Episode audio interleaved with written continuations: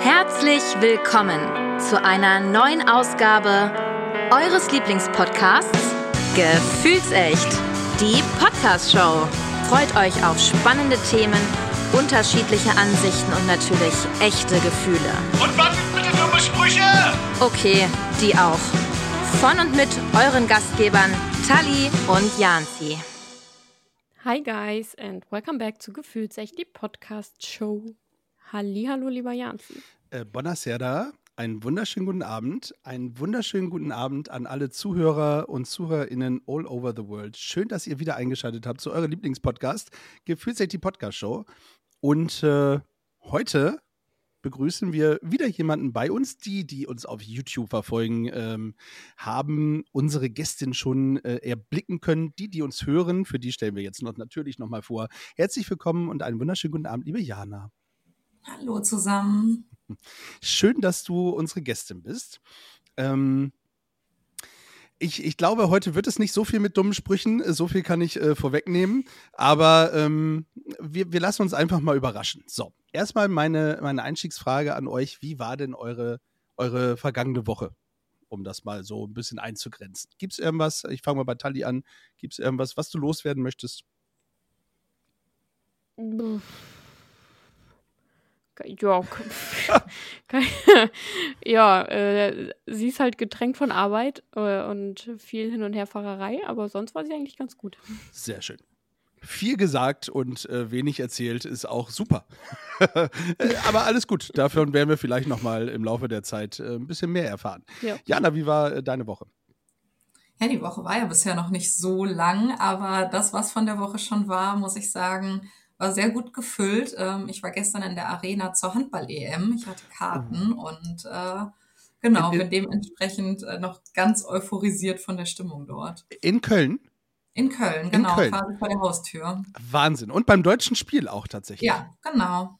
Ach, Oh, die haben das Ruder ja noch rumgerissen, ne? Ja, ja, aber es war sensationell. Ich habe es am Fernseher äh, verfolgt. Ähm, also wir müssen heute mal sagen, wir haben heute den 23. Also gestern war das Mhm. Spiel gegen Ungarn, ein sehr wichtiges Richtig. Spiel.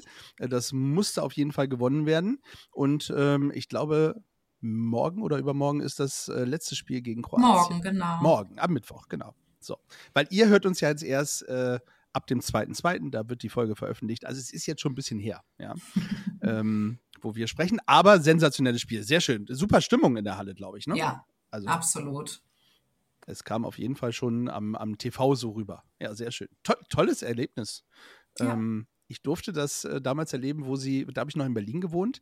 Da sind sie, glaube ich, auch Europameister geworden und sind als Europameister wieder zurückgekommen. Und ich hab, äh, bin einfach auch zur Halle gefahren, um die zu empfangen. Und das war einfach auch eine sensationelle Stimmung. Also ich habe kein Spiel gesehen, also wir haben nur die Mannschaft gefeiert. Ähm, also Immerhin. Aber das ist ja, ist ja auch schon äh, sensationell. Sehr schön. Ähm, zu dir kommen wir gleich noch, Jana. Wir müssen aber, und ich muss es wissen, äh, wo war Tali? Mhm. Ähm, wahrscheinlich alle Zuhörenden auch, weil es waren wieder sehr schwer. Äh, hau noch mal schnell die vier äh, Tipps raus, die du mir gegeben hast oder Mhm. unseren ZuhörerInnen gegeben hast. Das mache ich. Danke.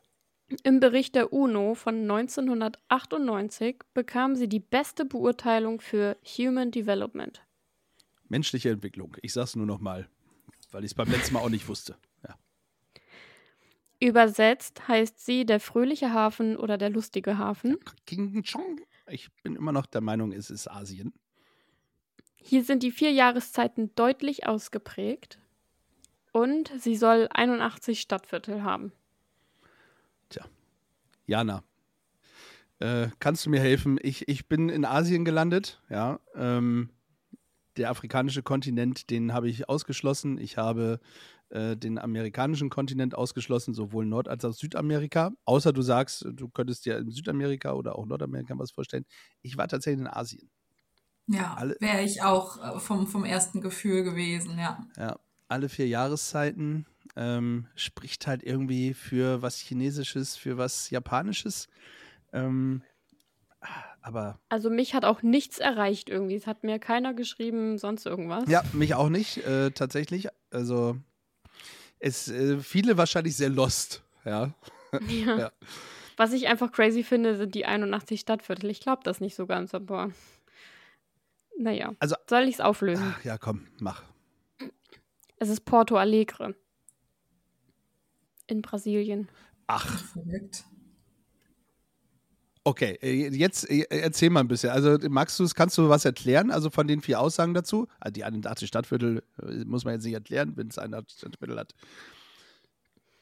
Nö, groß kann. Ich, wenn ich mir eine Stadt raussuche, dann google ich auch einfach ein paar Facts dazu, die ich irgendwie spannend finde. Und äh, dann hat sich das also. Äh, die Übersetzung brauche ich jetzt, glaube ich, auch nicht groß erklären. Porto Alegre. Ja, Wa- was, das ist doch, das ist doch Portugiesisch dann wahrscheinlich, oder? Mm, In Brasilien sprechen die Portugiesisch, meine ich ja. So. Ähm, ja, das ist Und okay. die UNO zeichnet halt unterschiedliche Länder dafür aus, wie die da leben. Also. Ja, Ja, keine Ahnung. Äh, keine Ahnung. Also da, da wäre ich nie im Leben drauf gekommen. Ja. Gut. Also für alle, die Porto Alegre auf dem Zettel hatten, äh, schönen Dank für nichts. Ja. Äh, schön, dass ihr mir Bescheid gesagt habt. Ähm, ja, ich hätte ich hätte es tatsächlich nach Asien. Ich hätte irgendwas Chinesisches. Ja. Naja, auf Portugiesisch bin ich nie gekommen. Beim nächsten Mal frage ich äh, mein Sprachinstrument äh, hinter mir, äh, was es dann auf Portugiesisch heißt. Gut. Äh, Ja, mach mal, frag mal. nee, mache ich jetzt nicht. Ähm, Schade. Ja. Nachher kommt noch die richtige Antwort, dann ärgere ich mich noch mehr. Das äh, können wir nicht machen. Aber dann weiß man, dass sie richtig liegt, Das dass stimmt. man sie auf jeden Fall fragen kann. Alexa, was heißt Porto Lustiger Alegre? Hafen. Ja, ja. Was heißt, Ale- Alexa, was heißt lustiger Hafen auf Portugiesisch?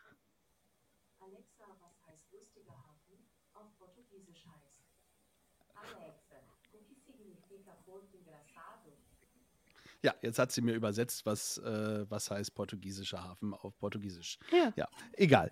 Sehr schön. Aber sie hat Allegre gesagt. Alle, hat sie, genau, wäre ich aber trotzdem auch nicht drauf gekommen dann wahrscheinlich. aber okay, hätte ich sie richtig gefragt, hätte sie vielleicht die richtige Antwort gegeben. So, für die nächste Frage fragen wir nicht, äh, für die nächsten Tipps fragen wir nicht äh, das äh, Sprachinstrument, sondern es gibt wieder vier Tipps von meiner Seite aus. Und ich bin sehr gespannt, ob ihr äh, wisst, wo ich mich befinde. Porto Alegre, sehr gut. Vielleicht beim nächsten Mal noch einen etwas einfacheren Tipp mit dazu. Ich verspreche, jetzt kommen auch einfachere Tipps. Vielleicht nicht der erste. Tipp Nummer 1. 1759 wurde der Pachtvertrag für, Achtung, 9000 Jahre zu einer Jahresmiete von 45 Pfund unterzeichnet. Mhm. Mhm. Also Pachtvertrag 9000 Jahre, da können noch ein paar Pächter. Für wie viel Pfund? 45 Pfund jährlich an, an Miete. Wie viel sind denn jetzt ein Pfund in Euro? Boah. Keine Ahnung. Okay. Da seit dem Brexit. Ich weiß, ich weiß es nicht. Okay. Ja. Äh, Tipp Nummer zwei. Das Unternehmen hatte damals eine Größe von 16.000 Quadratmetern und heute eine Größe von 200.000 Quadratmetern.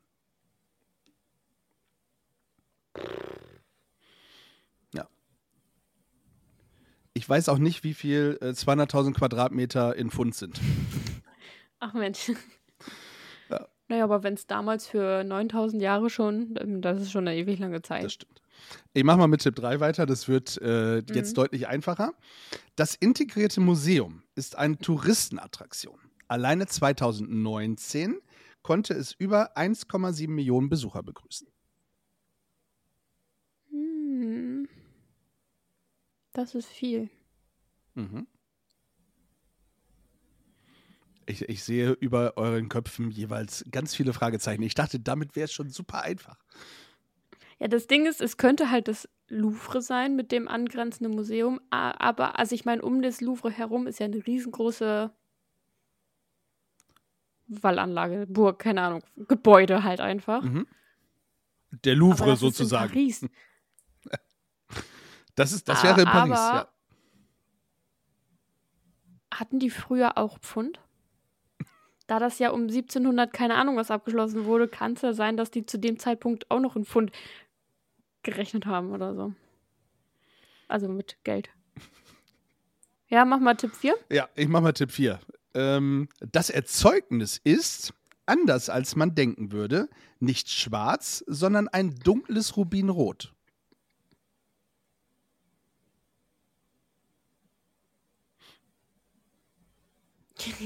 Kein Kaffee. Vielleicht ist auch Kaffee nicht schwarz, sondern Rubinrot. Wer weiß es? Oh Gott. Rubinrot. Also man denkt, das ist ah, irgendein Kohlewerk vielleicht. Also grundsätzlich suchen wir, also ich verrate es mal, wir suchen auf jeden Fall weiterhin, ähm, also wir suchen ein Gebäude, irgendwas, was, irgendwas, was äh, irgendetwas erzeugt und äh, das ist in einer bestimmten Stadt. Ähm, ich verrate natürlich nicht die Stadt, weil das wäre zu einfach, dann weiß man sofort, wo ich mich befinde. Aber es ist ein Gebäude, was etwas erzeugt. Ich glaube, so viel äh, kann man verraten, weil Kohlewerk, hast du ja schon gesagt, wäre auf jeden Fall eine Möglichkeit. Ob jetzt ein Kohlewerk Aber beim, 1,7 Millionen Besucher jährlich hätte. Also 2019, Entschuldigung. Ist die andere Frage. Ja, ja beim vielleicht. Louvre ist ja beim Louvre ist aber ja nichts, was irgendwas erzeugt. Tja, Jana, eine Idee? Gar nicht, tatsächlich. Nee. S- Sehr gut. Also ich hänge auch an diesem Erzeugnis, aber Tja, nee. sehr gut. Liebe ZuhörerInnen, äh, wenn ihr wisst, wo ich mich befinde, dann äh, schreibt uns gerne. Ja? Äh, helft Tali und in diesem Fall Jana auf äh, die richtige Fährte, auf die richtige Spur. Ähm, wenn ihr, wenn ihr das, die Stadt habt, also wenn ihr das Land habt, habt ihr auf jeden Fall auch schon mal die Stadt. Und wenn ihr die Stadt habt, äh, dann wisst ihr auch, wo ich mich befinde. Also super easy, eigentlich. Ja. So, so, also Ist ein Edelsteinmuseum? ein, ein Edelsteinmuseum. Hm. Es- Sowas gibt es, glaube ich, in Deutschland, aber die Stadt ist eher unbekannt, glaube ich. Ja. Hm. Muss ich mir nochmal durch den Kopf gehen. Lass dir das mal durch den Kopf gehen. Ja. Gibt es denn irgendwas, wo du jetzt sagst, das würdest du jetzt schon mal äh, mitnehmen? Also so einfach mal raushauen. Nee, weil ich bin felsenfest davon überzeugt, dass es nicht das Louvre ist. Dementsprechend. Nee. Ich möchte, äh, Ich warte bis zur nächsten Folge. Vielleicht ist mir bis dahin was eingefallen. vielleicht hilft Alexa. Ja, ich merke das schon. Ähm, sehr schön. Ich will, Nein, ich habe bis jetzt nie geschummelt. um Gottes Willen, das, äh, das ist ja auch nur noch mal Informationen sammeln. Ja. Ähm, Ja. Ja. Also ich, ich mache das zum Beispiel so, dass ich äh, meinen Kollegen, das habe ich jetzt beim letzten äh, Mal nicht gemacht mit Porto Alegre, aber mein Kollege, der redet auch gerne mit. Und ähm, ja, äh, da, da hole ich mir dann nochmal so ein paar Sachen rein, wobei auf Porto Alegre wäre keine Sau gekommen. Äh, Das hier ist auch deutlich einfacher als Porto Alegre, so viel sei ähm, versprochen.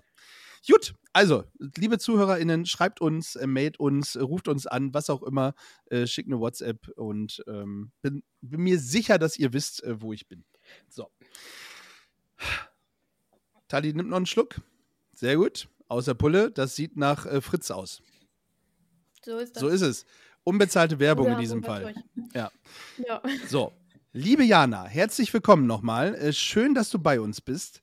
Und äh, wie gesagt, auch wenn äh, der Anlass vielleicht nicht ähm, der äh, humorvollste ist, wir werden jetzt ernst und ähm, wir sprechen auch hier eine äh, kleine Triggerwarnung aus äh, für alle, die mit dem Thema ähm, äh, Tod und Krankheit ähm, nicht so gut umgehen können.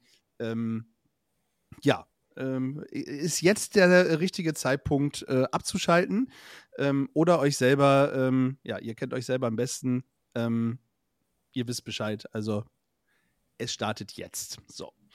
Ähm, Jana, Mensch, ähm, wir beide, beziehungsweise ähm, ich habe dich gefunden, beziehungsweise euch, ich, ich sag mal euch, äh, gefunden äh, bei Instagram. Ähm, dort ähm, heißt du oder heißt ihr wie? Also eure Seite bei Instagram nennt sich wie? So rum ist es einfacher. Unsere Seite bei Instagram nennt sich Leben fürs Marmeladenglas. Und äh, genau, darüber hast du uns wahrscheinlich gefunden. Genau, das äh, ist irgendwie aufgeploppt bei mir und äh, ich bin, bin hängen geblieben, ähm, weil, äh, weiß ich auch nicht, ich kann dir noch nicht mal sagen, warum, aber Leben fürs Marmeladenglas hört sich auf jeden Fall erstmal äh, nach, nach einer ähm, Geschichte an. Also man kennt das ja, diese Marmeladenglas-Momente sammeln. Vielleicht kannst du das ein bisschen genauer erklären, weil darum geht es ja eigentlich auch. Genau, darum geht's. Und äh, letztendlich ist es wirklich so, ja, dass wir, vielleicht muss ich erstmal sagen, wer überhaupt wir sind. Äh, ja. Das ist vielleicht einfacher für den Einstieg. Wir, äh, das sind mein Mann René und ich. Ähm, mein Mann René, das sage ich direkt mal vorab, der ist äh, seit Mai nicht mehr bei uns. Ähm, werden wir bestimmt gleich nochmal genauer drauf eingehen. Ähm, aber er ist mit einer lebensverkürzenden Diagnose konfrontiert worden, die da lautete Hirntumor, Glioblastom.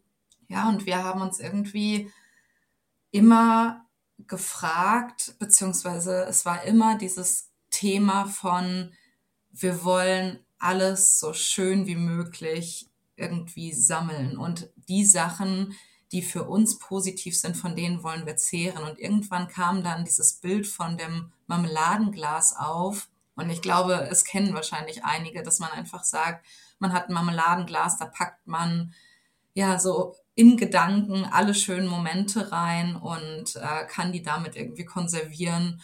Und äh, deswegen war ja die Idee für den Accountnamen Leben fürs Marmeladenglas geboren. Und nach dem Grundsatz haben wir immer gelebt, äh, lebe ich nach wie vor und ähm, das war so unser Ding. Richtig schön. Ja, vielleicht fangen wir äh, ganz vorne an. Ähm, ja. Du und René, wann habt ihr euch ähm, kennengelernt und wie habt ihr euch kennengelernt?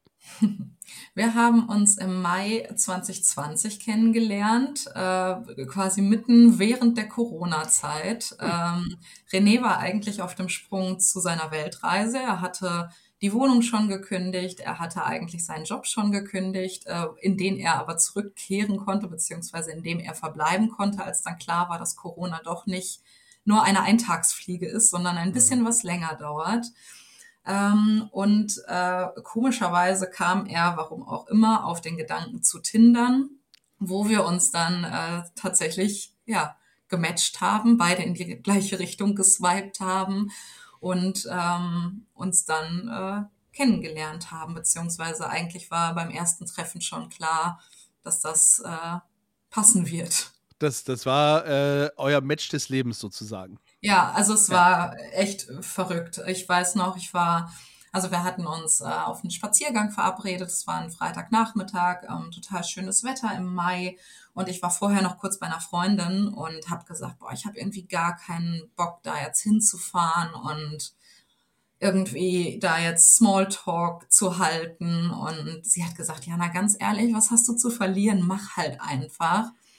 Ja, und dann bin ich hingefahren. Wir hatten uns um 17.30 Uhr getroffen, weiß ich so genau, weil René mir das immer vorgehalten hat, weil ich drei Minuten zu spät war, was gar nicht meine Art ist. Und das hat er mir aber immer vorgehalten. Ähm, genau, und dann sind wir dort spazieren gegangen und irgendwie haben wir uns so verquatscht, ähm, dass ich nachts erst um 4 Uhr nach Hause gefahren bin und da oh. aber schon klar war, dass wir uns am nächsten Tag wiedersehen. Also es ging irgendwie so ein ins andere über. Wahnsinn. Es hat einfach funktioniert. Ja, es hat einfach funktioniert, muss man wirklich sagen. Das ist natürlich schön, ne? Also wenn man, wenn man so die Zeit vergisst, das ist ja genau das, was dann, ähm, was das Ganze auch ausmacht, dass man einfach ja. gut miteinander quatschen kann. Also was, was will man mehr, ja? Und ja. wenn ihr das beide direkt so gefühlt habt, ist es doch äh, optimal. So. Ähm, und dann, äh, dann ging's ja, dann geht's ja ganz normal weiter. Also man nennt sich kennen, äh, also mhm. Das habt ihr ja ausführlich getan, schon in den äh, fast ersten äh, zwölf Stunden ähm, eures Kennenlernens. Und ähm, ja, dann merkt man relativ schnell das Match wahrscheinlich und ja, ähm, ja man, man plant äh, sein Leben. Ist er dann noch auf Weltreise gefahren übrigens? Das wäre meine Frage. Nee, ist er tatsächlich nicht. Ah. Ähm, also wir haben ab da quasi 24-7 aufeinander äh, gehangen. Ähm, es war auch also ich weiß noch, für Freunde und Familie war es ein bisschen verrückt, weil ich irgendwann gesagt habe, ich habe da wen kennengelernt. Ich habe das auch sehr früh schon kommuniziert, ähm, weil es einfach so klar war. Und bei René war es so, als ich ihn kennengelernt habe, war er, ähm, hat er sich vegan ernährt, er hat gar keinen Alkohol getrunken und ich kam aus einer Phase, also ich habe bis dato immer Fleisch gegessen ähm, und kam aus einer Phase, wo ich quasi jedes Wochenende unterwegs war und hier unterwegs war und da feiern war und da bis 6 Uhr morgens irgendwie getanzt habe und ja, da der Alkohol auch mit dabei war, äh, wie das halt so ist. Ähm, und das, also so, wenn man das anderen Leuten erzählt hat, war das für viele, dass die gesagt haben, hä, wie soll das denn zusammenpassen? Und ich bin zu der Zeit, also ich habe tatsächlich zu der Zeit auch den Job gewechselt. Ich habe äh, ich bin in eine neue Wohnung gezogen, in die René direkt mit eingezogen ist, also eigentlich zwei Monate nachdem wir uns kennengelernt hatten, äh, weil er ja auch keine Wohnung mehr hatte. Wenn's Und läuft, dann äh. Airbnb war da auch keine Dauerlösung. Und dann hatten wir die Wohnungseinweihung hier äh, mit Freundinnen und Freunden. Und da haben die alle zum ersten Mal René kennengelernt. Und es war für alle, dass sie gesagt haben, ja, passt. Meine Eltern waren vorher hier, die waren, äh, die hatten René vorher kennengelernt, weil wir die Wohnung hier eingerichtet hatten. Und meine Mutter rief mich nachher an und sagte, du Jana, ich habe nichts auszusetzen. Ich weiß nicht, was los ist, aber irgendwie hat der gar keine, gar keinen Haken. Auf die Eltern muss man hören. Ja, absolut. Sehr schön. Ich muss mal zwischendurch fragen, ich weiß, man fragt das eine Frau nicht, aber wie alt warst du, als äh, du René kennengelernt hast und wie alt war René? Ähm, 2020, jetzt muss ich gerade mal zurückrechnen, war ich 27 und René 32. Also in der, in der Blüte eures Lebens praktisch. Ganz genau. So, relativ schnell zusammengezogen. Ja. Ja. Also das ist ja, ja, da können äh, manche sagen, ja, warum zieht man so schnell zusammen? Äh, Es kann ja so oder so funktionieren und auch nicht funktionieren. Also daher, das ist ja auch völlig, völlig Schnuppe. Also ja, und wie Vitali schon sagte, wenn die Eltern, äh, wenn da schon mal das Go geht, äh, was, was soll, also es steht ja unter einem eigentlich guten Stern. Ja, die Eltern wissen, äh, die haben lustigerweise irgendwie einen Instinkt dafür. Die wissen sofort, wenn es klappt oder nicht klappt. So ist es. So. Und äh, dann habt ihr praktisch euer Leben äh, gelebt, so wie es wahrscheinlich jeder tut. Also ihr geht der Arbeit Genau. nach und äh, habt alles so getan. Und äh, Genau. dann hat sich aber irgendwann äh, was verändert. Ja, also ich glaube, man muss auch dazu sagen, es war ja sowieso generell noch Corona-Zeit, deswegen war das ein bisschen anders als das normale Leben. Das heißt, so die großen Reisen oder so waren gar nicht drin. Wir hatten ähm, das erste Jahr dann miteinander verbracht. Wir waren viel zu Hause, muss man sagen. Viel anderes ging halt auch teilweise nicht. Ja. Haben dann aber auch ähm, Fahrradurlaube gemacht, was echt schön war. Es waren auch wirklich sehr aktiv. Wir sind ganz oft mit dem Fahrrad rausgefahren, sind wandern gegangen und so weiter.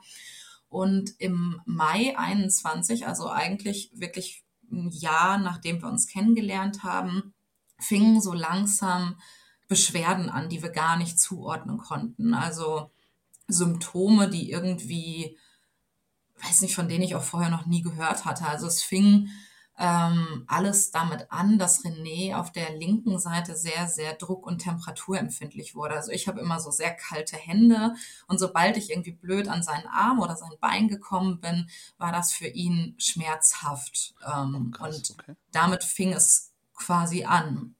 Und ähm, wir haben anfangs gedacht, dass das vielleicht was Dermatologisches ist oder irgendwie, ja, dass da irgendwas nicht stimmt oder es, also man muss, glaube ich, auch sagen, in dem Alter macht man sich nicht so die Gedanken, also dass irgendwas Ernstes sein könnte. Es ist dann eher was, was man so ein bisschen weglächelt, wo man dann einfach sagt, naja gut, das ist vielleicht übergangsweise, aber nächste Woche wird es auch schon wieder anders aussehen. Ist jetzt eine Also- Phasehase, so nach dem Genau. Motto. Mhm. Genau, richtig.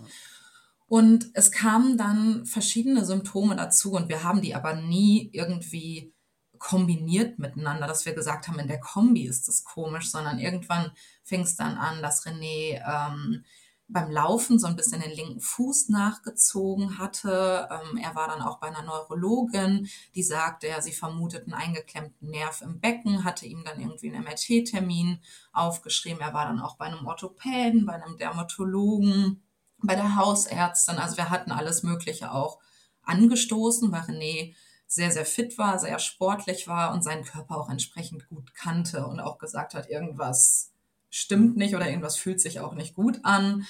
Ähm, ja, und so ging das dann weiter. Es ging dann so weit, dass er ähm, so Gleichgewichtsthemen bekommen hatte, also Gleichgewichtsprobleme bekommen hatte, was für ihn sehr, sehr blöd war, weil er viel Rennrad gefahren ist.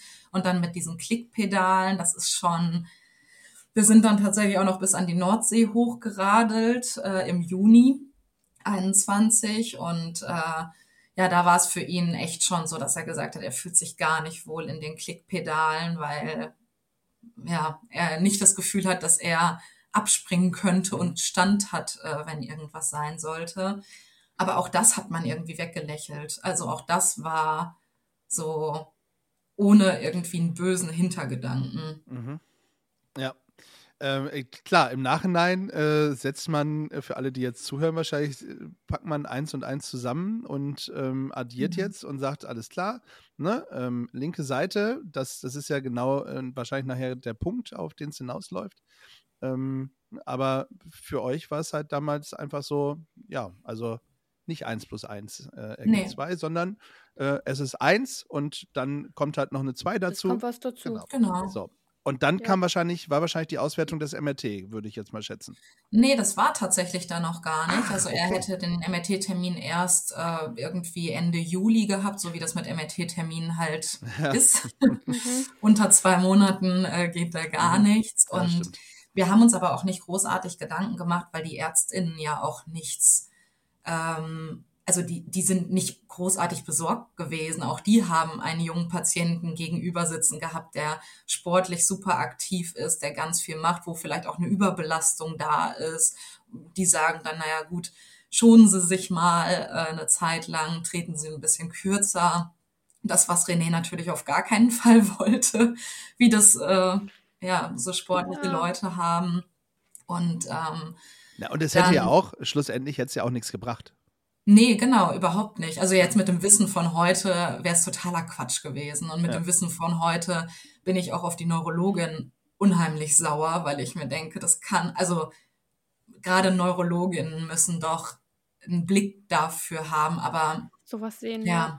Naja, für, für Neurologen muss halt 1 plus 1 äh, 2 sein. Ja? Genau, und, ähm, genau. Ja, und die haben halt auch schon Fälle gesehen, wo es nicht unbedingt die Leute Ü60 sind oder was weiß ich. Also so ganz abwegig ist es dann vielleicht nicht. Aber naja, es kam dann auf jeden Fall irgendwann äh, Kopfschmerzen dazu, auch dass er immer mal wieder so einen steifen Nacken hatte. Und wir haben echt eine tolle Hausärztin, das muss man, muss man echt sagen, die sich sehr dahinter geklemmt hat und ähm, wo aber dann, also René ist dann irgendwann ähm, freiwillig oder abends mal selber in die Notaufnahme gefahren beim Krankenhaus hier um die Ecke, weil er gesagt hat, es geht nicht mehr. Ähm, und wurde da dann aber direkt weggeschickt, weil die gesagt haben, was wollen Sie hier? Also wir sehen einen jungen, fitten Patienten.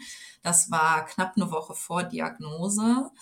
Und ähm, dann kam auch irgendwie äh, das Thema Corona-Impfung dazu. René wurde ähm, Ende Juni äh, gegen Corona das erste Mal geimpft. Und da haben sowieso viele gesagt, naja gut, das sind vielleicht Begleiterscheinungen, so Kopfschmerzen, steifer Nacken. Man wusste ja auch nicht, was die Impfung so macht. Und das war dann natürlich auch irgendwie so eine gern genommene, ja, heute würde ich sagen, Ausrede. Und ähm, es kam dann äh, noch Übelkeit und Erbrechen hinzu, wo wir wirklich gesagt haben, jetzt geht gar nichts mehr.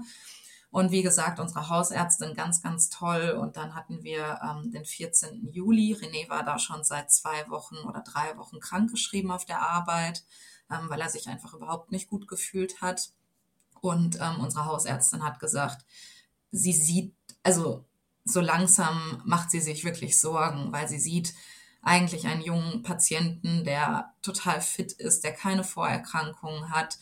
Ähm, sie würde jetzt nochmal einen Neurologen ihres Vertrauens mit dazuziehen und hat uns für den gleichen Tag eine Überweisung besorgt, hat uns dort einen Termin besorgt und wir sind dann an dem Mittwoch ähm, dahin gefahren und ja, die haben mit René alle möglichen Tests gemacht, ähm, wo auch nichts Auffälliges rausgekommen ist, also auch EEG und so weiter, alles unauffällig, wie sich das für einen 32-Jährigen gehört.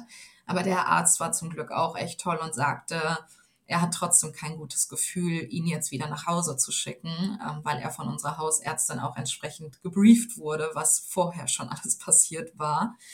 Und äh, der hat uns dann gesagt, ähm, er würde René gerne in die Uniklinik einweisen, heißt aber auch, ähm, René müsste mindestens eine Nacht dort bleiben, hat dort aber die Chance, einmal komplett auf den Kopf gestellt zu werden. Und ja, das war letztendlich, ja, ich weiß nicht, unsere Rettung, wie auch immer, aber zumindest, dass hier zu Hause nichts Schlimmeres passiert ist. Ja. Aber es ist schon ein heftig langer Weg, ne? ja. wo man sich so denkt, ey, hier in Deutschland eigentlich das beste System, was Ärzte und so betrifft. und dass solche Leute dann, ja, ich weiß nicht, ob es im Endeffekt ist es schwer zu sagen, ob es Unwissen war Mhm. oder ob es einfach irgendwas anderes war, weiß man natürlich nicht. Aber das ist schon heftig, vor allem Ja. mit diesen ganzen Begleiterscheinungen Ja. und vor allem Neurologen. Also, ich meine, Entschuldigung, aber Neurologe, das sind doch die Leute, die wirklich die Gehirnströme noch und nöcher wissen müssten, oder nicht? Ja, das ist, ist nicht einfach. Also jetzt muss man, muss man fairerweise auch dazu sagen, ähm, du hattest gerade gesagt, ähm, Mai 21 und Genau. äh, Diagnose ähm, war dann Im ähm, Juli. Juli. Also äh, Genau, also ich zwei sage jetzt mal zwei. Monate. Ja. Ähm, äh, klar, das ist natürlich für einen erstmal, wenn man, wenn man davon betroffen ist, sind zwei Monate eine verdammt lange Zeit und es zieht sich Mhm. dann ja auch hin. Ähm, schlussendlich hätte man es vielleicht mit Sicherheit, weiß man nicht, aber schon äh, vier Wochen vorher, sechs Wochen vorher feststellen können. Ja. Ja. Ähm, aber zwei Monate sind ja auch, also zwei Jahre wäre jetzt was anderes gewesen, sag ich mal so. Ja, ja, ne? absolut. Aber trotz, trotz Deswegen, allem. also, ja, wenn man andere Geschichten hört, war es nicht lange, wenn man selber drin steckt, Ja, ist es die Hölle. es ist- wirklich. Es, Ja. es äh, zieht sich das äh, wie, wie nichts Gutes. Bin ich voll und ganz bei dir. Also ähm, Ja. kann ich nachvollziehen. Und es hätte ja die Möglichkeit gegeben, ja, äh, das Genau. äh, einfach vorher Tests zu machen. Und das, da kann ich auch nachvollziehen, dass man da sauer, enttäuscht ist, ähm, dass, dass das nicht gemacht wurde. Ja. Umso Ja. schöner, und das muss man ja auch erwähnen, dass es äh, trotz allem gute Ärzte äh, gibt, Ja, äh, die, nicht, die nicht aufgeben, ja, ähm, und deswegen auch immer äh, mein Rat in dem Fall äh, immer Zweitmeinung ist aus meiner Sicht bei solchen Geschichten immer die Optimallösung. Äh, Auch wenn man halt, wie gesagt, selber nicht eins plus eins. Ich kann das, ja, kann das nachvollziehen. Gut.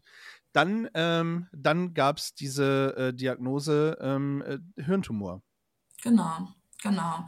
Also es war ein ganz verrückter Tag irgendwie. Wir sind dann ins Krankenhaus rübergefahren, ähm, haben uns dort mit der Einweisung ähm, gemeldet. René durfte dann auch direkt ein Zimmer beziehen und ähm, ich habe dann irgendwie alles bürokratisch drumherum gemacht, habe ihn überall angemeldet und so weiter, mit äh, seiner privaten Krankenzusatzversicherung telefoniert, was die übernehmen und so. Also ja, das ist alles, was man so kennt. Mhm. Und ähm, in der Zeit ist er ins MRT gekommen und ähm, ist dann aber auch wieder aufs Zimmer gekommen und dann saßen wir da und irgendwann kam ein Pfleger rein und sagte, er muss verlegt werden. Und da, das war so das erste Mal, dass ich dachte, okay, irgendwas stimmt hier überhaupt nicht. Ähm, und die haben ihn dann direkt mitgenommen, mit zwei Pflegern, das Bett geschoben, zwei Etagen runter und da gab's die Strike Unit, also die auf die SchlaganfallpatientInnen kommen und äh, die halt ja besonders überwacht werden müssen. Und da wurde er reingeschoben und da hieß es auch für mich, ich darf nicht mit rein. Und das war für mich echt, also das war so eine mit der traumatischsten Situationen, würde ich sagen, an dem Tag, weil du stehst vor diesem, vor diesem Eingang. Ich habe vorher von Stroke Unit noch nie was gehört. Das erste, was ich gemacht habe, blöderweise war googeln. Mhm. Ja, und dann liest du Mhm. natürlich davon. Und dann muss ich jetzt rückblickend sagen, war halt das Schlimmste, von dem ich ausgegangen bin, dass er irgendwie einen unentdeckten Schlaganfall hatte oder irgendeine Hirnblutung oder was weiß ich. Genau, und dann stand ich äh, davor und irgendwann äh, durfte ich dann zu ihm und ähm, dann kam aber auch relativ direkt äh, eine Ärztin mit ihrem fahrbaren Computer und ähm, ich wusste direkt, dass irgend, also ich weiß nicht, aber ich glaube, man hat sowas dann im Gefühl. Das ähm, war mir direkt klar und René auch und ähm, Sie sagte, sie hatte den Computer reingefahren, hatte das MRT-Bild aufgerufen und sagte nur, ähm, sie haben einen Hirntumor und ähm, hat uns das gezeigt. Und für mich war es gefühlt die Hälfte des Kopfes. Also dieser Hirntumor hatte einen Durchmesser von äh, 5 mal 5 mal 7 Zentimeter. Also der war echt, echt groß. Und ähm, das war für mich, ich habe dann nur gefragt, wie schlimm ist es? Und sie hat uns nur angeguckt und es war irgendwie Stille in diesem Raum und ja, das war irgendwie Antwort genug. Also das war, weiß ich nicht, wir haben uns dann nur angeguckt und es war wie ein schlechter Film. Also, Mhm. ja, Ja. ganz verrückt. Ähm, ich weiß ja, dass, dass die Ärzte auch, also aus eigener Erfahrung weiß ich, dass, ähm, ich sag's, äh, wenn es bei euch anders war, dass die Ärzte auch nicht äh, sagen, ähm, sie haben noch so und so lange. Ähm, Mhm. sondern die halten das tatsächlich offen, weil da will natürlich auch Ja. keiner äh, irgendein Risiko eingehen. Also Risiko in Anführungsstrichen oder Hoffnung machen oder eben das auch noch schlimmer machen. Das heißt, man, man lässt einen da tatsächlich auch mit der Ungewissheit ähm, alleine. So. Ja, ja. Aber für uns war es auch so, also in dem Moment hätten wir es, glaube ich, sowieso, also wäre es das Allerschlimmste gewesen, da noch was zuzuhören. Ähm, ich meine, die Ärztinnen, die sprechen auch gar nicht großartig von Tumor, sondern die sprechen erstmal nur von Raumforderung, was für mich immer so das schlimmste Wort war, weil ich mir immer dachte, benennt es halt einfach. Aber ja, ich verstehe es auch, dass die sich zu allen Seiten irgendwie absichern müssen oder halt nichts in den Raum sprechen möchten, was sich nachher nicht bewahrheitet. Zu dem Zeitpunkt war halt auch noch gar nicht klar, ähm, was es für eine Art von Tumor war. Ähm, die Ärztin hatte uns schon gesagt, dass es nicht so gut aussieht, weil es halt sehr verwachsen war und man sieht es wohl schon auf den MRT-Bildern, wie klar abgrenzbar ja, die Tumorgrenzen sind zum normalen Gewebe. Und das hatte sie uns schon gesagt, aber generell wurde auch in der ganzen Krankheitszeit, und das wollten wir auch nicht, wurde mit uns nie über Prognosen oder sowas gesprochen oder irgendwas von, du hast noch so und so lange. Das war, wäre auch nie unseres gewesen. Wir haben ähm, Leute im privaten Umfeld, die sich sehr da reingefuchst haben und die sehr, ich sag mal, aufs Datum geschaut haben und gesagt haben, boah, die Prognose sagt so und so, also die Prognose bei der Art von Hirntumor sagt 14 Monate, vielleicht das einfach mal dazu gesagt ähm, im Schnitt. Aber wir haben echt einen tollen Professor an der Uniklinik gehabt, ähm, der René auch operiert hatte und zu dem wir unheimlich viel Vertrauen hatten. Und der hat immer gesagt, es ist völlig egal, was die Prognosen sagen. Die große Hoffnung ist halt einfach immer nur, und dafür tun wir alles, dafür tun sie alles. Ähm, dass äh, er quasi auf dieser Verteilungskurve möglichst weit rechts ist. Und ähm, das ist das, was wir uns auch verinnerlicht haben und wofür wir dann gelebt haben. Und das finde ich, und das finde ich auch richtig. Ähm, Ja. es, ich finde es richtig, weil ähm, es bringt einen keinen Schritt weiter, dass man weiß oder dass man irgendwelche Prognosen annimmt. Ja, Ja. Äh, es bringt dich nicht weiter und schlussendlich stirbt ja auch eine Hoffnung Ja. ähm, äh, in dem Fall. Ja, weil na, im besten Fall wäre es so gewesen, dass wir vielleicht hier zusammen mit René sitzen, ja, ähm, so und äh, vielleicht auch in 20 Jahren du noch zusammen mit René da sitzt. Ja. So, ähm, Spoiler-Alarm ist nicht passiert, ja, aber ähm, die Hoffnung in dem Fall zu nehmen, auch für einen selber zu nehmen, finde ich völlig richtig, dass da, Ja. dass keiner was äh, sagt und dass ihr es auch nicht wissen wollt. Ja, Vor allem nimmt es halt auch den Druck irgendwie raus, ne? Diesen Druck, okay, irg irgendwie müssen wir jetzt nochmal was gemeinsam erleben, wie auch immer, sondern man hat halt einfach diese Zeit, die man sowieso schon Mhm. bewusst intensiver wahrnimmt, anstatt sich dann auch noch diesen extra Druck da reinzusetzen. Ja. Ne? Ja, und das ist, glaube ich, genau der Punkt, weil ich habe mich auch schon häufiger gefragt, was hätte es geändert, wenn wir gesagt bekommen hätten, das wird der Stichtag sein oder keine Ahnung oder hofft, dass ihr Weihnachten noch miteinander erlebt oder was weiß ich. Also ich bin froh, dass wir viele Dinge so, ja, unbeschwert, was auch immer das in dieser ganzen Krankheitszeit heißt, aber schon ein Stück weit unbeschwert erleben konnten, ohne diesen, ja, Tali, wie, wie du sagst, diesen Druck im Nacken zu spüren von, das war wahrscheinlich das letzte Mal oder das war das letzte Mal. Natürlich kommen diese Gedanken so oder so irgendwann auf, wenn man einfach seinen Mann sieht, wie es ihm immer schlechter geht und ähm, ja, wie er abbaut und wie einfach Träume ja nach und nach begraben werden müssen, schon lange bevor er ähm, gestorben ist. Bevor wir da aber ähm, äh, einsetzen, habt ihr, also es wurde operiert, ähm, äh, und ähm, ihr habt dann die, ich weiß gar nicht, äh, die Entscheidung, äh, Maddie äh, zuzulegen, war äh, kurz vor dem, äh, vor der Diagnose oder war das äh, während Nee. der Geschichte? Genau, das war tatsächlich zwei Monate bevor René verstorben ist, beziehungsweise sechs Wochen bevor er verstorben ist, ist sie hier eingezogen. Okay, wir müssen War- kurz auflösen für alle, die, die nicht wissen, wer Maddie ist. Äh, das ist äh, eure tolle Hündin Genau, richtig. Und äh, deine Wegbegleiterin praktisch, Ja, ähm, die dich ja. auch unterstützt in dem Fall. Ja. Aber dann, dann bin ich tatsächlich schon einen Schritt zu weit, weil äh, viel wichtiger ist, ihr äh, habt dann irgendwann entschieden, okay, komm, wir, wir heiraten. Ja, Also nochmal einen ganz, ganz wichtigen Schritt einfach äh, zusammen, zusammen erleben und zusammen gehen. total. Also man muss wirklich sagen, toi, toi, toi, auf Holz geklopft, dass es René im Großteil oder während des Großteils der Krankheit, die letztendlich 22 Monate dauerte, ab Diagnose bis zum Datum, dass er verstorben ist, ähm, ging es ihm größtenteils wirklich sehr gut oder den Umständen entsprechend sehr gut. Und das muss man immer wieder sagen, wofür ich, wofür wir unheimlich dankbar sind, weil er ganz, ganz viel ja, Lebensqualität eine ganze Zeit lang behalten konnte. Und ähm, ja, dann hat er irgendwie, ist auf die Idee gekommen, er hatte, ähm, und da könnte ich direkt anfangen zu heulen, ähm, er hatte Ostern, wann waren das? Ostern 22, hatte er meine Schwester eingeweiht in seine Verlobungspläne.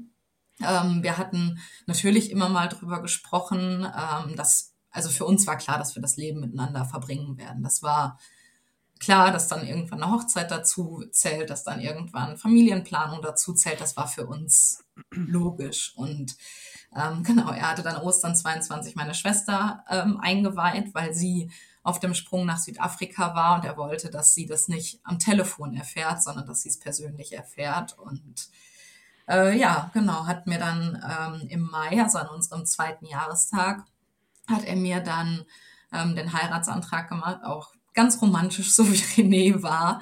Und ähm, dann haben wir, das war ganz verrückt, weil wir uns vorher gar nicht großartig damit auseinandergesetzt hatten. Aber dann ging das irgendwie alles super schnell. Wir haben dann zwei Wochen später, glaube ich, einfach mal einen Standesamttermin ähm, also reserviert übers Online-Tool. Irgendwie war da noch einer frei im August 22. Man muss die Feste feiern, wie sie gesagt- fallen.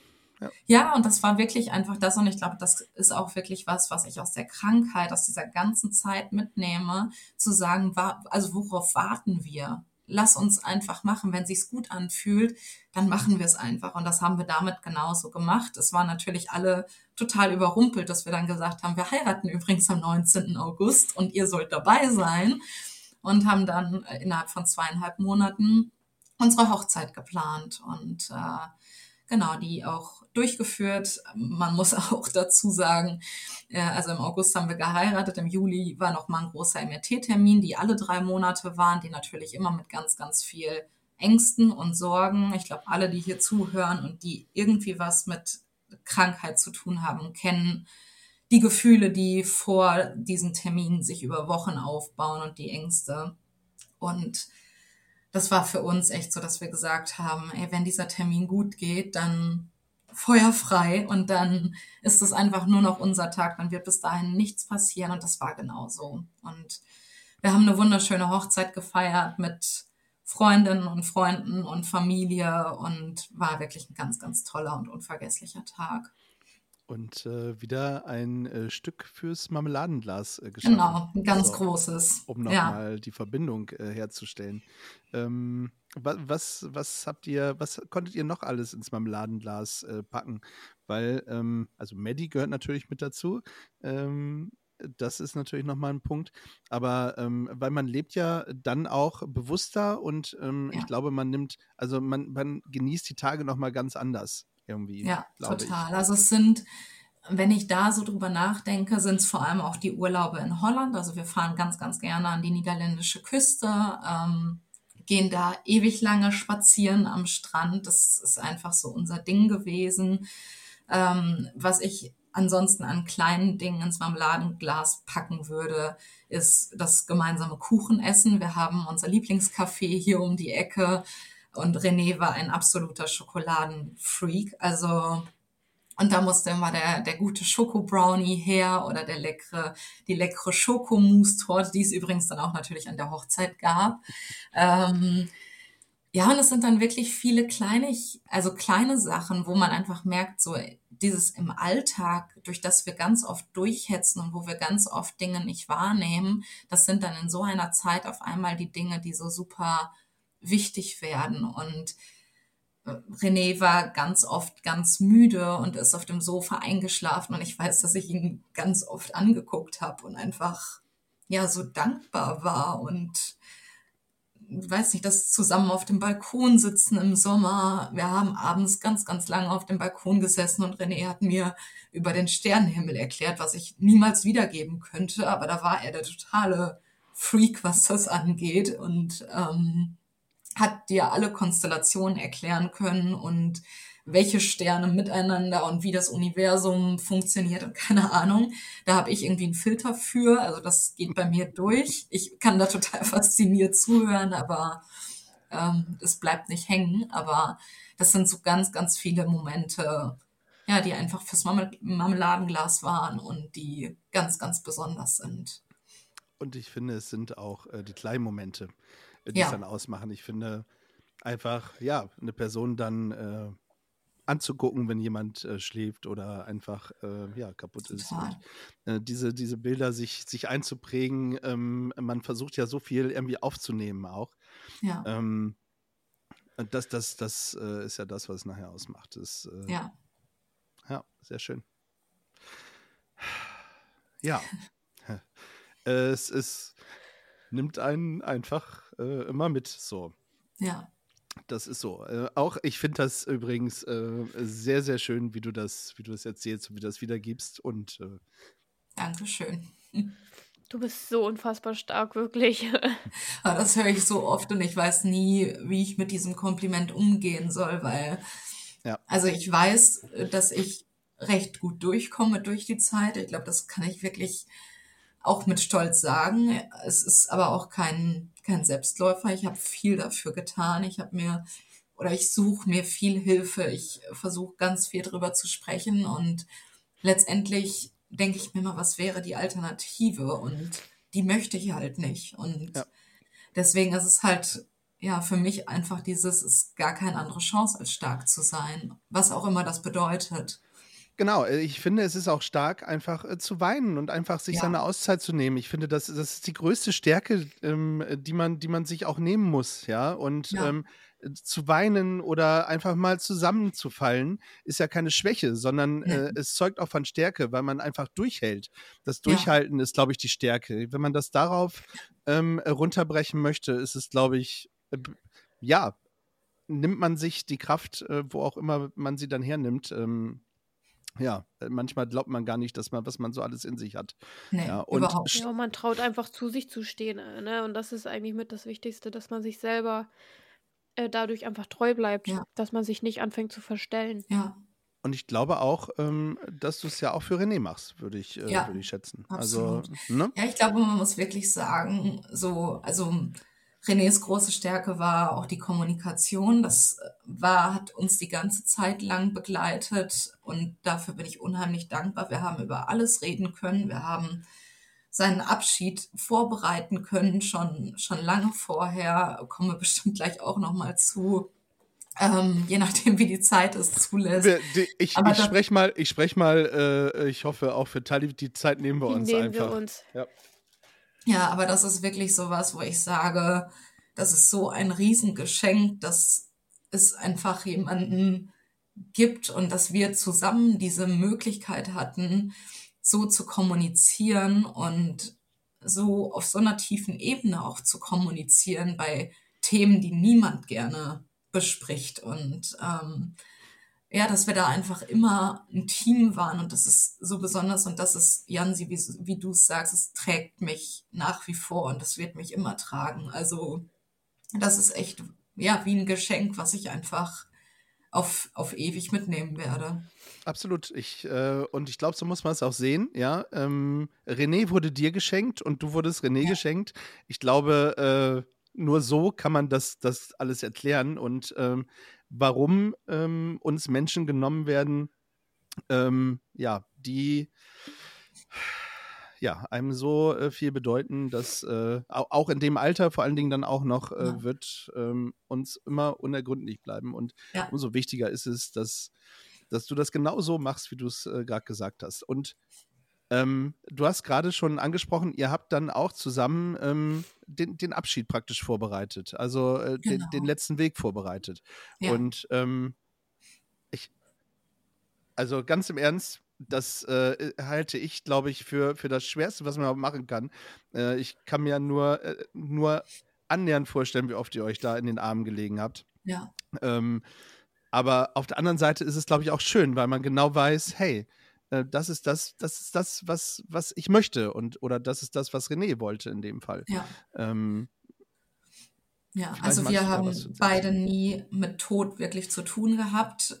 Die einzigen, die wir bisher verloren haben, waren unsere Großeltern, die aber in einem Alter gegangen sind, wo man wirklich sagen kann, es ist okay, auch wenn das die Trauer nicht schmälert, aber ich glaube, wir waren beide nicht so, so eng mit unseren Großeltern. Ähm, und deswegen war das für uns eine komplett neue Erfahrung, da jetzt natürlich direkt selber von betroffen zu sein ist sicherlich das Schwerste, was man sich vorstellen kann. In der Situation, wenn man selber drinsteckt, nimmt man das gar nicht wahr. Ähm, und ich muss wirklich sagen, dieses ganze Thema Tod und Abschied nehmen und dieser Schmerz, der damit zusammenhängt, der wird ein Stückchen kleiner, wenn man sich damit beschäftigt. Und das haben wir total gemerkt. Und deswegen bin ich auch so dankbar, dass wir in der Zeit die Ressourcen hatten und die Kapazitäten hatten, um uns damit zu beschäftigen. Und vor allem auch, das muss ich auch immer wieder sagen, das Netzwerk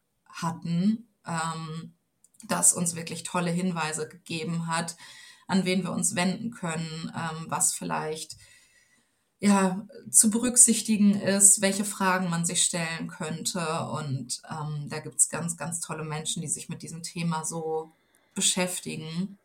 Und das hat uns unheimlich geholfen. Magst du, was ist das für ein, für ein Netzwerk? Ähm, also wir hatten ja Anfang letzten Jahres, also jetzt seit knapp einem Jahr, haben wir diesen Instagram-Account betrieben mhm. und darüber kam ein Netzwerk äh, zustande. Also ich denke ah, ja, ja, ja, alles klar. So, mhm. genau, an zwei, drei Personen, die da wirklich, mit denen wir auch äh, geskypt hatten, wo man einfach mal drüber spricht, welche Themen es so gibt, ähm, was das Thema Patientenverfügung, Vorsorgevollmacht, also auch dieses ganze organisatorische fernab von den Fragen, die man sich dann auch stellt, aber auch so Themen, über die wir ganz oft gesprochen haben. Was möchte man tragen? Was soll das letzte, diese letzte Kleidung sein, ähm, mit der man ja in den Sarg kommt. Ähm, für René war immer klar, er möchte verbrannt werden und ähm, das sind so Sachen, über die macht man sich keine Gedanken im Normalfall, aber sich auf einmal mit diesen Themen auseinanderzusetzen, hatte auch was Schönes. Das klingt so, so absurd, aber hm es hatte auf einmal so was Friedliches und es hat diesem ganzen Thema Tod diese große Schwere genommen und hat es alles so ein bisschen, ja, vielleicht in Watte gepackt, wenn man so möchte. Ja, ähm, ich, ich finde das aber wichtig. Also ähm, viele haben gar nicht die Möglichkeit, ähm, ja. das so zu machen, wie ihr das gemacht habt, ähm, weil durch was auch immer äh, eine Person von uns dann äh, gehen musste. Ähm, manchmal ist es halt spontan und ähm, ja, ihr habt euch darauf vorbereitet und ich glaube, das ist, ja. hat auch was, was Tröstliches irgendwie. Also du hast schon gesagt, es ist äh, sehr friedvoll, sehr, ähm, ja. also man nähert sich dem Ganzen auch an und man weiß einfach auch, was der andere, was der andere möchte und was man selber vielleicht auch möchte. Und äh, ja. ich finde das, ich finde das sehr, sehr schön eigentlich. Das ist äh, eine ganz, ganz, ja, ja.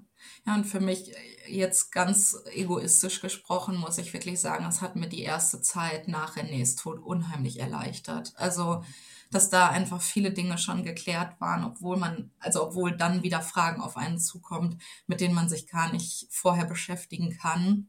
Aber so dieses Wissen von, ich führe jetzt seine Wünsche aus und das, was wir gemeinsam besprochen haben, das ja, ist auch unheimlich wertvoll und, und schön. Und deswegen konnte ich auch diese ganze Gedenkfeier und Beisetzung konnte ich wirklich recht bewusst erleben und habe mich tatsächlich sogar drauf gefreut. Und das, das hört sich ganz abwegig an, wenn man mit diesem Thema vorher noch nie zu tun hatte. Aber wenn man da drin steckt, dann, also es hat sich wirklich so angefühlt, weil ich einfach wusste, dass alle Wünsche, die René geäußert hat, seien es Liedwünsche, seien es wer da sein soll, wie die Leute angezogen sein soll, äh, was, was gesagt werden soll, was gesungen werden soll, ähm, das hat's halt einfach rund gemacht. Es ist, es ist äh, schön. Äh, wie gesagt, ähm, ich, ich finde es toll und ähm, es hört sich immer so blöd an, auch in jungen Jahren schon vorzusorgen. Und ähm, aber Ja. ich, ich glaube, dass man, dass man sich einfach mal in einer ruhigen Minute ähm, einfach mal hinsetzen muss, ja, und einfach mal aufschreibt, hey, was, was will ich eigentlich? Ja. Ja. Ähm, weil schlussendlich wissen wir alle, dass unser Leben nicht endlich ist, ja. Also ich wünsche niemanden, dass er so früh gehen muss, äh, wie in diesem Fall René oder auch viele Mhm. andere Menschen, ja. Äh, Wie gesagt, ich ähm, habe das im eigenen Familienkreis auch ähm, erleben müssen. Also daher ähm, ist das tatsächlich ja nie einfach, aber ich glaube, jeder, und darauf will ich nochmal eben aufbauen, ähm, muss sich einfach mal hinsetzen und aufschreiben, Mensch, was, was will ich eigentlich? Ich glaube, ähm, man geht da auch ganz anders an solch eine Sache ran. Ja, und Ja. äh, wenn man dann noch das Glück hat, mit einer Familie vielleicht darüber zu sprechen äh, und zu sagen, hey, das, das möchte ich gerne. Ähm, auch wenn es vielleicht gerade äh, der falsche Zeitpunkt ist oder so, aber ich möchte mit euch darüber sprechen. Ich glaube, das ähm, kann allen helfen, tatsächlich. Ja, bin, ich, äh, bin ich bei dir. Ähm, René ist im Mai 2023 verstorben. Das heißt, Genau. ähm, wenn du mir jetzt auch noch sagst, äh, auf dem Tag genau äh, zwei Jahre nachdem ihr euch kennengelernt habt, dann ähm, Nee, weiß ich zehn, nicht, was zehn passiert. Tage davor. Also wir haben uns am 15. Mai ist unser Jahrestag. Ja, das, ich weiß auch nicht. Also ich glaube, damit hätte man auch irgendwie noch weniger umgehen können, glaube ich. ähm, aber also zwei Jahre durftest du, ähm, also durftet ihr aneinander äh, hängen und äh, miteinander äh, leben und verbringen und Ja, drei Jahre sogar. drei Jahre sogar, Ja. Entschuldigung. Ähm, und du, du darfst ihn ja noch viel, viel länger in deinem Herzen und in deinen Gedanken mit äh, dir äh, tragen. Und ähm, mich macht es immer, also mir gibt es immer was, wenn ich sage, ähm, und von oben äh, guckt jetzt jemand äh, runter und hält so ein bisschen die schützende Hand auf einem. Ähm, Ja. So ein Schutzengel, den du jetzt hast Ja. über dir. Genau, das, ähm, das gibt mir immer ganz viel Kraft. Ja. Total. Ähm, ob man an Gott glauben mag oder nicht, aber an einen Schutzengel, der über uns wacht, äh, ich glaube, das, äh, da können wir uns, Ja. äh, glaube ich, mit vielen drauf einigen. Ähm, ja, wie du hast schon gesagt, die Zeit danach war ähm, natürlich nicht einfach, aber ähm, du, du konntest äh, besser damit umgehen, weil ihr im Vorfeld da auch schon drüber gesprochen habt. Äh, wie sehr hat dir, ähm, hat dir Maddie geholfen, ähm, um, um nochmal euren Hund äh, mit ins Spiel zu bringen? Ich kann es, glaube ich, gar nicht in Worte fassen. Also generell muss man sagen, dass sie natürlich zu einem ganz verrückten Zeitpunkt in unser Leben gekommen ist. Also für uns war immer klar, wir hatten anderthalb Jahre vorher eine Hündin, die ein bis zweimal die Woche hier war und wir haben gedacht, damit ist vielleicht die Hundesehnsucht so ein bisschen gestillt. Wir sind beide mit Hunden ähm, groß geworden und ähm, ja, dann war irgendwann so dieses Thema eigener Hund und da ging es René schon nicht mehr gut. Und es haben viele Leute, als wir dieses Thema aufgemacht haben, haben gesagt, Jana, du bist total bescheuert. Also wirklich, dass du das Thema jetzt aufmachst. So, wir haben hier mit dem Pflegedienst äh, Themen gehabt. Wir sind von Arzt zu Arzt, aber trotzdem war dieser Wunsch einfach da. Und für uns war es halt immer dieses Thema von, alles das, was wir uns erträumt hatten oder was wir geplant hatten, sei es jetzt Familie, Familiengründung oder sonst was, wissen wir, das ist nicht so möglich, wie wir es möchten. Und wir wollten uns halt nicht alles nehmen lassen von diesem, von dieser Krankheit und von diesem Leben und haben trotzdem gesagt, hey, das machen wir jetzt. Und wir haben ein tolles Netzwerk. Wir haben direkt Leute gehabt, die gesagt haben, jederzeit volle Unterstützung, die das auch gehalten haben und auch immer halten werden. Da bin ich mir sehr, sehr sicher.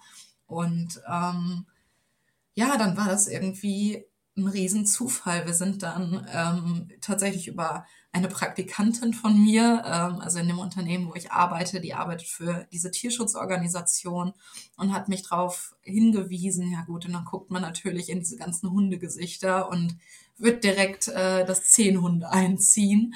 Und wir hatten erst eine ganz andere Hündin im Blick und äh, die wäre auf einer Pflegestelle in Bonn gewesen. Und äh, kurz bevor wir die kennengelernt haben, hatten die uns Bescheid gesagt, ähm, dass die bei einer Familie einziehen wird, dass das äh, super gut passt. Und für uns war das total okay. Und die sagten dann, die haben aber Kapazität, noch einen anderen Pflegehund zu nehmen. Ob wir denn nicht auf der Internetseite mal gucken möchten, welche Hunde noch in Rumänien sind und ob wir uns davon einen vorstellen könnten. Ja, und wie der Zufall es so wollte, ist die Maddie uns direkt ins Auge gesprungen und ja, die ist dann in Bonn eingezogen, äh, Anfang März beziehungsweise Ende Februar. Und dann haben wir drei Wochen ähm, Zeit verbracht, sie da kennenzulernen. Wir waren, glaube ich, viermal dort und äh, René saß zu dem Zeitpunkt schon im Rollstuhl. Und die Maddie hat das aber so klasse gemacht. Also das ist eine ganz aufgeweckte Hündin und ist auch direkt beim ersten Treffen schon am Rollstuhl hochgesprungen. Und wir hatten gesagt, wir wollen uns nicht nach dem ersten Treffen entscheiden, sondern wir wollen diese Entscheidung schon rational äh, fällen. Ähm, mhm. Ja, und dann ist saßen klar. wir im Auto auf dem Rückweg nach Köln, genau, ist klar. Und haben uns irgendwie angeguckt, haben gesagt, die ist es, oder? Und dann war es klar. Und dann ist sie am äh, 20. März bei uns eingezogen, äh, letztes Jahr.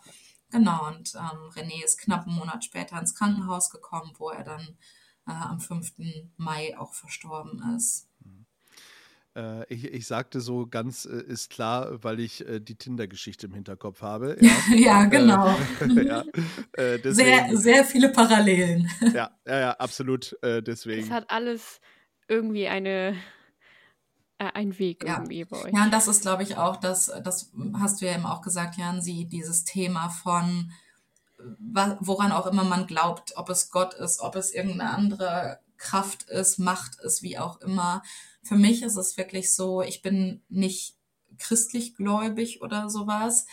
Aber ich habe in dieser ganzen Zeit gemerkt, es gab so viele Dinge, wo ich sage, das kann kein Zufall sein. Also ich hätte es vorher nie so wahrgenommen, aber in der ganzen Zeit und auch nach Renés Tod und auch so kleine, kleine Zeichen, die man vielleicht vorher gar nicht so wahrgenommen hätte, aber wo ich einfach sage, ich glaube, es gibt viel zwischen Himmel und Erde, was wir nicht so verstehen, was wir auch nicht verstehen müssen oder nicht versuchen müssen, das zu verstehen, sondern was wir vielleicht einfach annehmen können und ja, was dann gut tut und was schön ist, wenn es da ist, wie eine Maddie, die eingezogen ist und die mich jeden Tag aufs Neue glücklich macht und immer wenn Leute hier sind, meine Eltern waren jetzt am Wochenende noch hier, ähm, meine Mutter guckte sie nur an und sagte, das ist echt das Beste, was dir passieren konnte und das ist einfach so. Das kann ich wirklich nur sagen. Und manchmal ist es einfach so dieses Thema. Eine Freundin sagte das mal zu mir, als wenn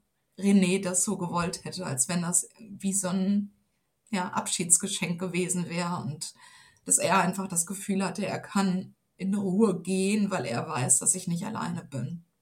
Ja, äh, ein, eine schöne äh, Vorstellung, wie ja. ich finde. Das ist, äh, ja, und genauso muss man das auch nehmen, ja. Und ähm, soll jeder sagen und denken, was er will.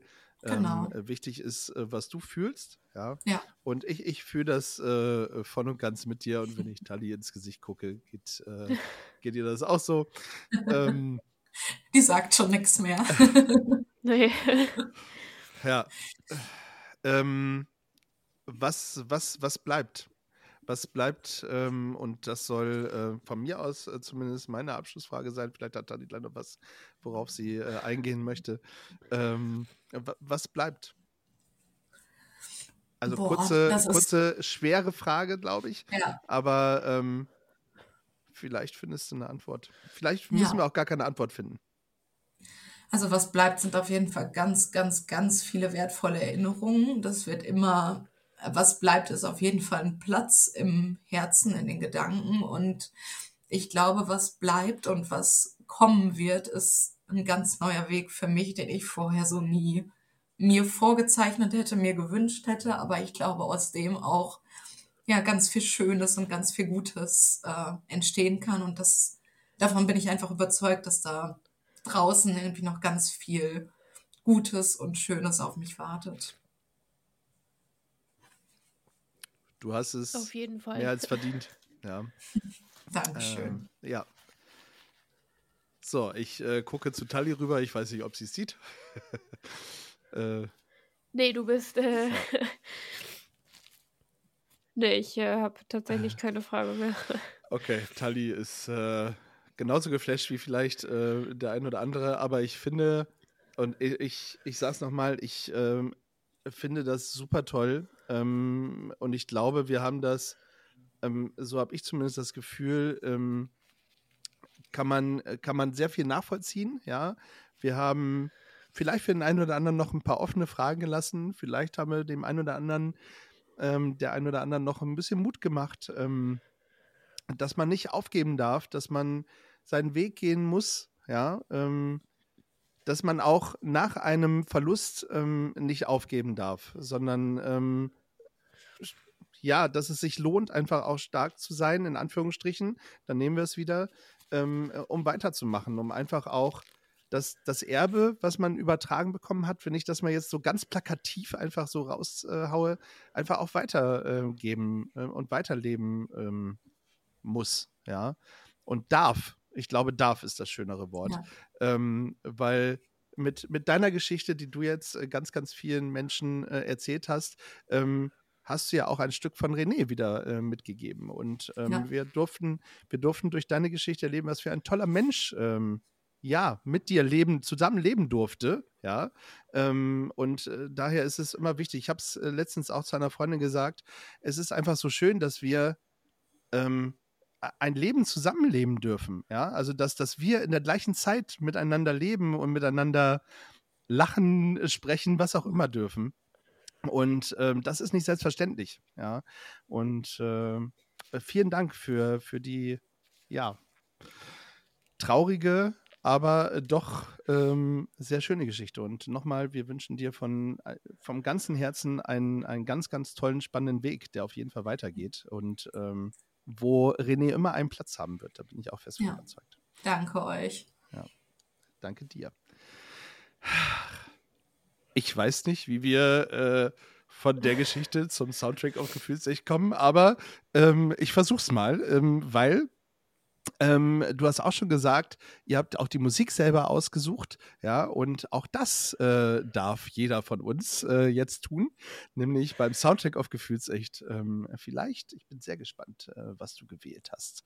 Ähm, Soundtrack auf Gefühlsecht. Dum, dum, da, da, Das ist der Sound of Gefühlsecht. Das ist der Sound of Gefühlsecht.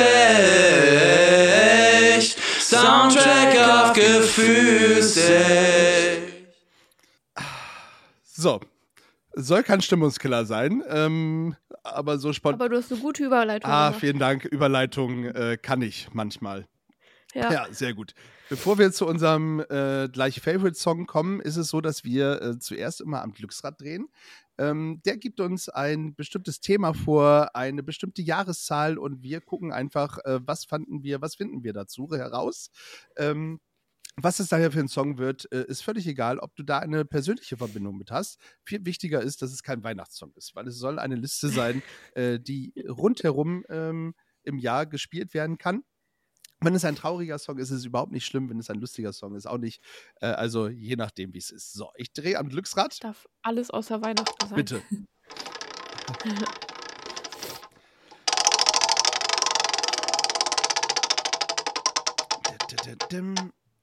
So, und es ist äh, ein Song von einer Boy- oder einer Girlband.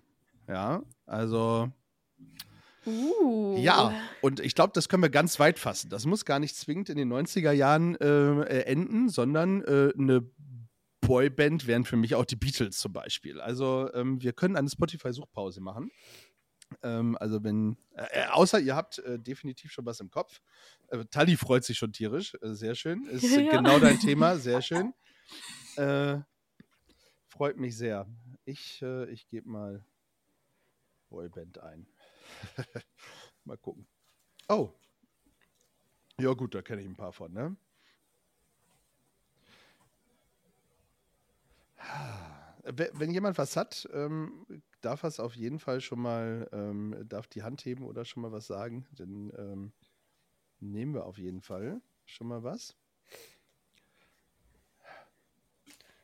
So. Äh, Ich hätte was. Ja. Ich glaube, Janzi wird mich umbringen dafür. Ja, ich, äh, so schlimm wird's nicht, aber Ähm, das ist von One Direction. mhm. ja. Ähm, das ist Girl Almighty. wie heißt der? Girl Almighty. Okay, Allmächtiges Mädchen. natürlich. Ja. Ja, One Direction. Da bringe ich dich nicht für um. Das ist okay. Das passt Ja, schon. danke. Gerne. Passt schon. Jana, wie sieht's aus mit einer Boy- oder einer Girlband? Oh, ich bin ja ein Kind der 90er Jahre, deswegen äh, Ich befürchte Schlimmes. Ja, ich ja, ist, auch, ja. ist es tatsächlich, äh, würde ich jetzt mal äh, Take That nehmen. Jetzt wäre natürlich Uh. nur äh, die große Frage, Welches? welches, welches Lied Ja. ähm, Ich glaube, Take That haben wir auch noch nicht drauf, wenn ich es richtig. Äh, ähm, Ich glaub mit auch habe. nicht. Also, du hast die freie Auswahl. Ja. ich würde jetzt einfach mal sagen Back for Good. Ach, Hm. als würde es nicht passen, ey. Back for good. Schön. Ähm, kennt ihr noch, wenn du ein Kind der 90er bist, müsstest du es kennen? All for One. Kennst du Ja. das? Na I swear to the moon and the stars in the sky. Ähm, ja, weil ich finde, ähm, auch das passt. Ähm, äh, sehr schön zu unserer Folge und ähm, ja, deswegen, das ist mir gleich ins Auge gefallen. Es gibt noch viele andere, aber vielleicht kommt es ja noch mal vor. So, schön. Okay, Jana, ähm, erzähl uns einen Song, den du bei uns auf die Playlist setzen möchtest ähm, und vielleicht magst du verraten, warum du ihn gerne bei uns auf die Playlist setzen Ja. möchtest. Und ich drücke die Daumen, dass er noch nicht drauf ist. Ist er bestimmt noch nicht. Also würde mich sehr wundern. Okay. Nein, ich würde ähm, Unsichtbar heißt der Song von Jona, fast Namensvetter tatsächlich, fällt mir gerade auf. Ähm, ist ein deutscher Singer-Songwriter, den ich über den Spotify-Algorithmus erst entdeckt habe. Und Musik begleitet mich seit Renés Tod fast noch intensiver als vorher schon. Und dieser Song drückt einfach alles aus. Es geht quasi um jemanden, der nicht mehr da ist, sondern unsichtbar ist, aber trotzdem halt die ganze Zeit da ist. Und genau, das passt eins zu eins. ähm, ist damit herzlich willkommen auf unserer Playlist und äh, ich freue mich, in diesen Song reinhören zu dürfen. Sehr schön.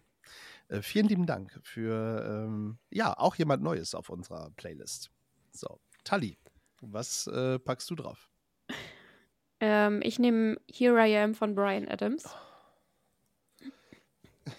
Ihr seid ja heute alle hier. I am. Ja, das ist doch, ähm, Ich- das ich ist doch vom Soundtrack äh, von Spirit, oder? Oh, stimmt, das könnte sein. Ich glaube. Aber weiß ich auch nicht. Das genau. weiß ich nicht. Ja, aber erzähl, warum nimmst du den? Aber ich finde, das passt halt auch irgendwie so ein bisschen so von wegen, hier bin ich und das ist jetzt die Welt so und irgendwie, ja. Und lustigerweise habe ich ihn erst letztens tatsächlich auch äh, über Spotify wieder gehört und war so, ja, es ist einfach ein Lied, was auch einfach verdient hat, auf diese Playlist zu kommen. Thanks Spotify äh, for all the good music. Ähm, äh, Ja. Für die tolle Musik, die uns äh, da mal rangespielt wird, ähm, mit dem man manchmal einfach denkt, warum ähm, spielt er gerade so einen Song, äh, der gerade absolut voll und ganz in mein Leben passt. Übrigens, Brian Adams war ich mal auf einem Konzert, sensationell. Ja, äh, kann ich, Geil, ja, das kann ich ich. nur empfehlen. Ähm, ich nehme tatsächlich ein relativ neues Lied, ähm, wobei es auch die Verbindung wieder zu den 90ern schlägt, ähm, nämlich Bleak 182. Ähm, Habe ich in den 90ern auch gerne gehört und ähm, melden sich sensationell gerade zurück mit äh, einem tollen Album, das mich äh, komplett in die 90er zurückschießt, wie ich finde. Ähm, und äh, man mag mich äh, konservativ nennen oder ähm, in der Zeit zurück, aber äh, I love it, ja. Ich finde, Musik hat, hat äh, keinen zeitlichen Rahmen, sondern ist einfach gut oder nicht gut, ja. Und äh, Blink 182 finde ich persönlich gut und äh, der Song heißt Dance With Me und ähm, ja, ich finde, äh, der geht einfach ins Ohr und ähm, ich interpretiere manchmal auch mehr rein, als dieser Song eigentlich vielleicht zum rein interpretieren haben soll, aber ja, ich finde ihn einfach sehr, Man sehr muss gut. zwischen den Zeilen hören. So, ist es. Und äh, ja, ich finde auch der Song äh, passt einfach. Junge, Junge, Junge. Das war, äh, ich sag's äh, ganz ehrlich, eine äh, anstrengende Folge. Also positiv anstrengend. Ähm, Intensiv. Ja. äh, intensiv. Emotional. Ah, wir hauen noch ein paar Wörter raus. Ähm, genau. ähm, aber es, es, ich fand, es war äh, sehr, sehr wichtig, ähm, dass wir drüber sprechen. Und ähm, noch wichtiger, dass du drüber sprechen kannst. Ähm, schön, dass du dich äh, gemeldet hast. Wir sind ja schon ein bisschen länger äh, in Kontakt und du, es gab eine Zeit, wo du gesagt hast, es geht noch nicht. Äh, ich muss erst selber ein bisschen äh, aufräumen ähm, und ein bisschen was ordnen und ein bisschen was verdauen. Und das ist völlig äh, okay. Umso schöner ist es, dass du jetzt zu 2024 gesagt hast, hey, ähm, wollt ihr noch? Und ähm, ja, es war für uns gar keine Frage natürlich. Ähm, wir sind immer auf der Suche nach, ähm, ja, schönen, in Anführungsstrichen, äh, Geschichten. Aber schlussendlich haben wir gerade festgestellt, dass es trotzdem auch was Schönes hat. Ähm, Und äh, ja, vielen Dank, dass du äh, so offen bist und ähm, ja, die Geschichte von dir und vor allen Dingen auch die Geschichte von René äh, weiterträgst, weil ich habe es vorhin schon gesagt, es hilft mit Sicherheit äh, auch vielen ähm, und gibt viel Mut. Ja. So. ja. Danke euch für Raum und Zeit, die Geschichte weitertragen zu dürfen. Ja. Sehr, sehr gerne. Ich hoffe, ähm, es war auch dir ein, ein würdiger Rahmen. Ja, Ja. sehr. Sehr schön. Ähm, ja, liebe ZuhörerInnen, ähm, wenn ihr was wissen möchtet, schaut bei Jana auf dem Instagram-Kanal vorbei. Ähm, Leben für ein Marmeladenglas. Leben fürs Marmeladenglas. So, Leben Pass. fürs Marmeladenglas. Ich pack's in die Show Notes. Äh, da könnt ihr es auf jeden Fall nachlesen. Und da verlinke ich es auf jeden Fall. Leben fürs Marmeladenglas. Ähm, ja, wenn ihr es noch nicht habt, äh, macht ein Marmeladenglas auf oder leer erstmal. macht es erstmal leer.